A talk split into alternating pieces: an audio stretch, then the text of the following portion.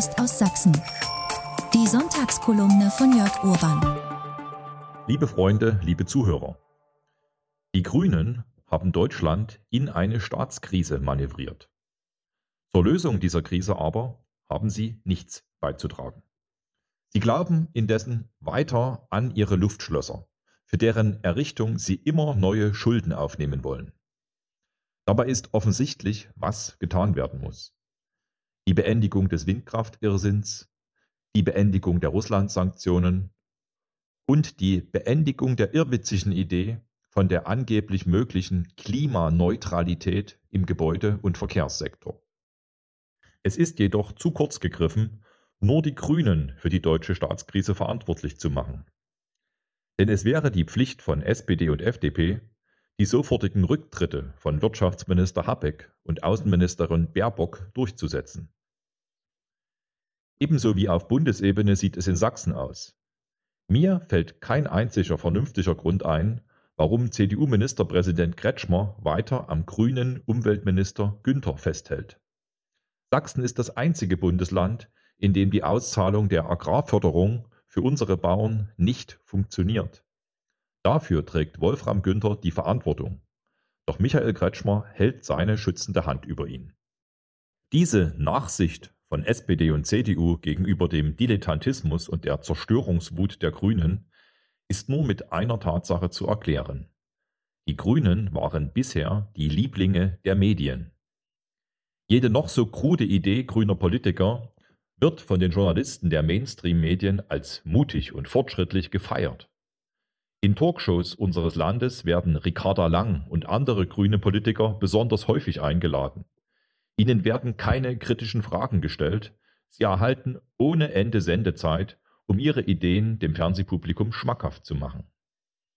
Selbst wenn ein grüner Politiker nicht in der Lage ist, seine Parteiziele vernünftig zu erklären, dann übernehmen grüne Journalisten und GEZ-finanzierte Experten eloquent die Verherrlichung grüner Ideen.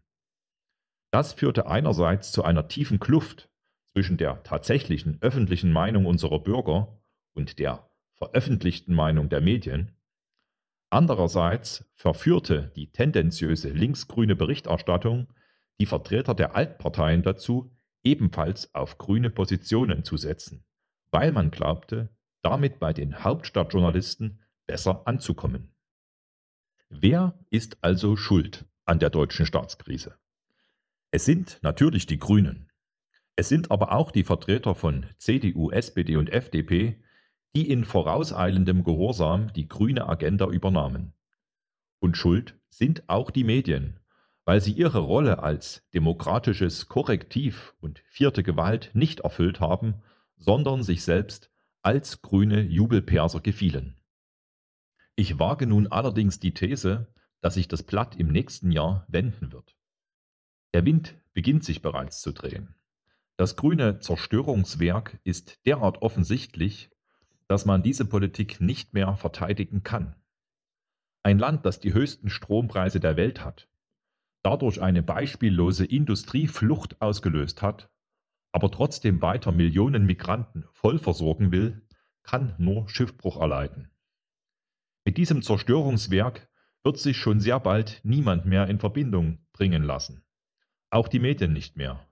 Deutschland braucht einen Sündenbock. Und dazu bieten sich die Grünen folgerichtig an. Die anderen Parteien und auch die Medien werden von ihrer Mitverantwortung ablenken. Alle werden mit dem Finger auf die Grünen zeigen und sagen, die sind schuld. Die frechsten Politiker und Journalisten, die sogenannten Wendehälse, werden sagen, dass sie die Grünen schon immer unseriös fanden und schon immer an der Praxistauglichkeit grüner Projekte gezweifelt haben.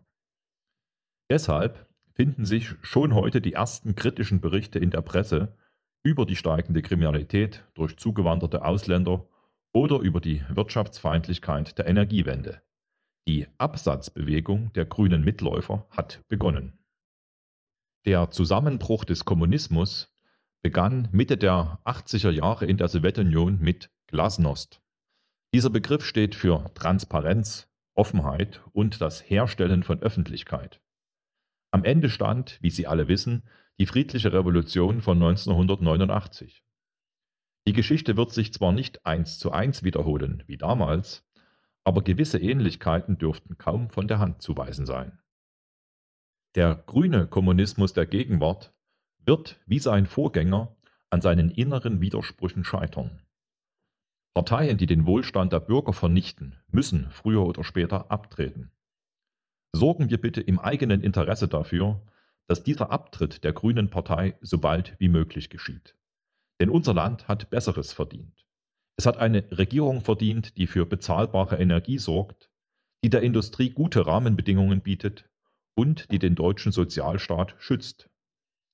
Deshalb nur noch AfD und nie wieder Grüne in der Regierung. Bis nächsten Sonntag, Ihr Jörg Urban. Das war die Sonntagskolumne von Jörg Urban. Jetzt überall auch als Podcast.